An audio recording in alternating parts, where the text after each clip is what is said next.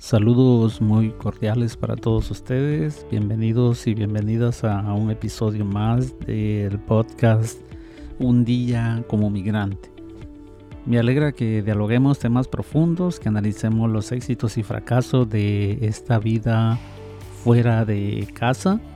Y siempre les recuerdo que un día como migrante es un espacio para la reflexión, para también para la curiosidad y la exploración Vemos que nuestra vida pues se va desarrollando con sueños grandes y también con heridas, ¿verdad? Que tenemos que ir teniendo mucho respeto por ellas y mientras va pasando los años parece que somos más conscientes de ellos.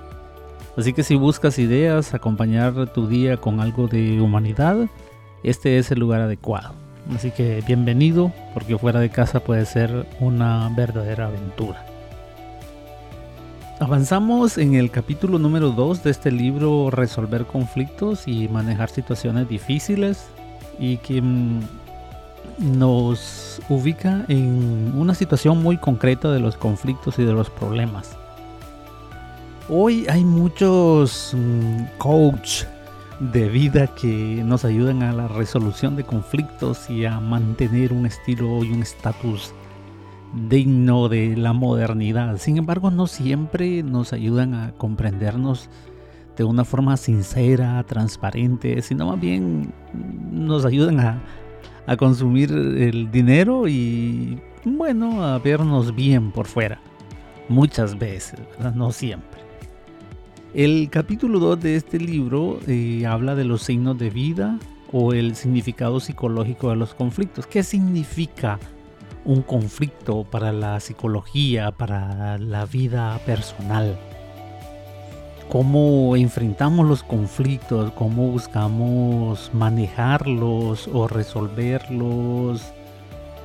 ¿Qué pretendemos o qué buscamos cuando nos enfrentamos con un conflicto, a veces con un compañero de trabajo, eh, un conflicto con algún familiar, un conflicto con tu pareja, un conflicto en tu comunidad de fe o en tu círculo de amigos. ¿Cómo manejas el conflicto? ¿Qué, significa para ti ese conflicto? ¿Qué significa un, conflicto para, para, ti? ¿Qué significa el, el encontrarte con un desafío de estos donde tienes que resolver conflictos?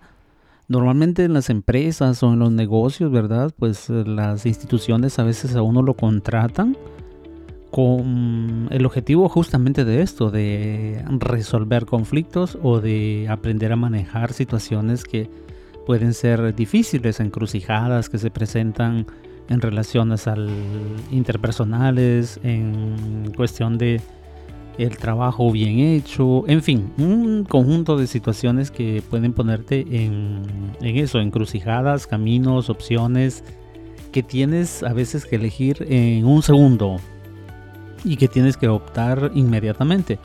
Entonces vamos a observar en este capítulo 2 lo que significa un conflicto para nuestra salud mental. No, más bien para nuestro nuestra comprensión psicológica, ¿no? Cómo comprender un conflicto. ¿Qué es un conflicto, pues? ¿Qué es un conflicto? Em, hay una autora, Kellner, que propone una definición bien sencilla. Dice que un conflicto se crea cuando se pretenden al menos dos cosas opuestas.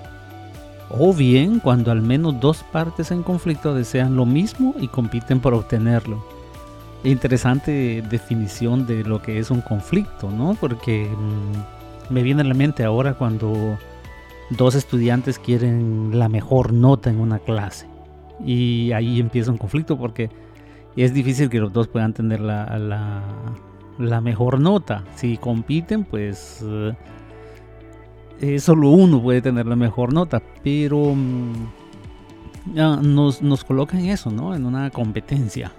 Y otra definición de conflicto podría ser aquella que se centra en los individuos y en las relaciones interpersonales.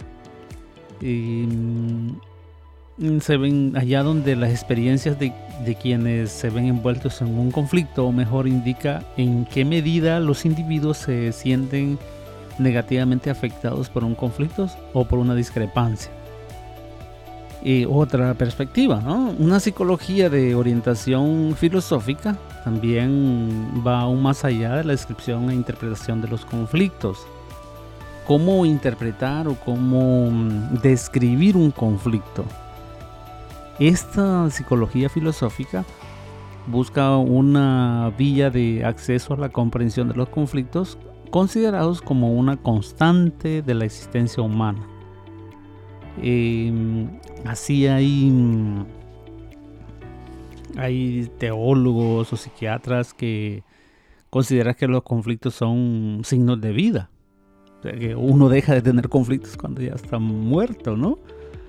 Y entonces, ¿qué nos hace ver que estamos con vida? Pues que tenemos conflictos. Ya el hecho mismo de, de nacer significa toparnos con un conflicto, decía un psiquiatra francés. Mm, e, ya nos ubica en eso, ¿no? Una perspectiva de, de, que los conflictos son parte de nuestra realidad. El conflicto de la fase de, estete, por ejemplo, el de la fase de negativismo, de la testarudez, de la pubertad.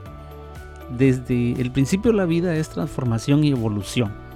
De hecho, algunos eh, académicos hoy definen la inteligencia como eso, como una capacidad de saber adaptarnos, transformándonos, evolucionando, desarrollando esas capacidades internas y también las competencias externas. el ser humano está constantemente en el centro del conflicto sobre su intuición interior y el super yo, que es la voz que habita en su interior y le hace guiarse por las normas de los progenitores, ¿no? de los padres. Eh, ya de ahí nos, nos, nos va ubicando entonces que el conflicto, pues mm, hay que definirlo. Es eh, cuando dos personas buscan situaciones opuestas o cuando dos personas buscan el, mismo objetivo y, mm, y, compiten por ello. También es importante entonces cerrar que el hecho de mm, la vida misma es un conflicto desde que nacemos y cada una de las etapas según lo define la psicología. Em, los jóvenes, por ejemplo, se encuentran en el centro de un conflicto entre su propia voluntad y la de sus padres. Aquellos que le imponen prohibiciones y límites contra los cuales los jóvenes desean rebelarse, por ejemplo, ¿verdad? Quienes no hemos tenido algún hijo, primo, sobrino que está en la etapa de la adolescencia y que expresa su rebeldía a veces sin causa, aún con toda la dependencia económica y toda una dependencia que tiene de sus padres y expresa una rebeldía seria, ¿verdad? Que quien los aguanta, dice, dice algún amigo.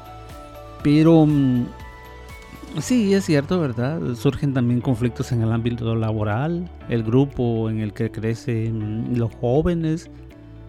A veces también son diferentes las orientaciones, los intereses, los, las maneras de asociación son, son muy variadas, ¿no? Pero ahí aún en cualquier situación o contexto encontramos los conflictos. Al igual que los conflictos interpersonales deben transformarse para cualquier comunidad en una ocasión para ir más allá de sí misma. Eh, estamos como llamados a eso, ¿no? A, salir eh, frente a otro grupo, a aceptar su propia relatividad, los conflictos crean una tensión que a veces es fecunda, que pretende conducir a una nueva evolución. Miren, todo conflicto enmascara nuestra seguridad con la que nos, gusta ilusionarnos. O nos introduce en la discusión y pretende hacernos ver claramente nuestra propia verdad. Por eso, todo conflicto podría ser ocasión de un enriquecimiento personal. ¿Qué riqueza esconde un conflicto entonces? Ah, porque muchas veces no lo vemos así, ¿no? Muchas veces más bien es un problema para todos, un, algo que lo sufrimos y, no es que estemos, oh, qué felicidad con este conflicto que tengo, con estas deudas que me tengo, con estos mm, eh, compañeros de trabajo que no los soporto, o con estos familiares que me hacen la vida imposible, o con estos hijos que dependen de mí y que no agradecen nada. En fin, tenemos conflictos por todos lados, ¿no? Y incluso hay conflictos que a uno lo pueden paralizar en un grupo, eh, en todo un país. Hay conflictos ante los cuales reaccionamos de manera exagerada también, ¿verdad? ya no es tanto la solución del conflicto, sino más bien como cómo se desencadenan una serie de conflictos pequeños. Los conflictos eh, postergados, por ejemplo, no estallan en su lugar de origen, eh, sino en otra parte totalmente diferente. Por ejemplo, eh, imagínense ustedes el jefe que en su casa tiene un disgusto con su esposa y se descarga su rabia contra un subalterno en la empresa. Y este, al llegar por la tarde a su casa, se desahoga con su mujer. O sea, hay una serie, como una cadena de conflictos que se va desarrollando y que termina afectando a un gran número de personas. Pero lo cierto es que la ausencia de conflictos es más bien un signo de enfermedad. Interesante este, este punto de vista, ¿no? Donde se ve la ausencia de conflicto como una enfermedad. O sea, que es necesario tener conflictos es, un, es bueno encontrarnos en, ambientes de, mucha conflictividad a veces porque nos pone como nos activa toda nuestra creatividad. La evitación o la negación del conflicto tienen siempre que ver con el miedo, ¿verdad? A no poder enfrentar los conflictos tal como se presenta. Un conflicto interior, por ejemplo, subliminal y y que cualquier causa exterior puede despertar, es un, eh, una realidad, ¿verdad?